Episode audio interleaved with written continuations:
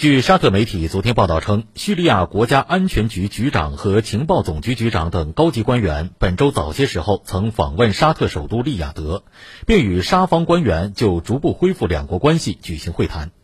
报道同时表示，今年即将在沙特举办阿拉伯国家联盟首脑理事会，沙叙双方的会谈及外交关系的恢复，有可能为会议期间恢复叙利亚的阿盟成员资格奠定基础。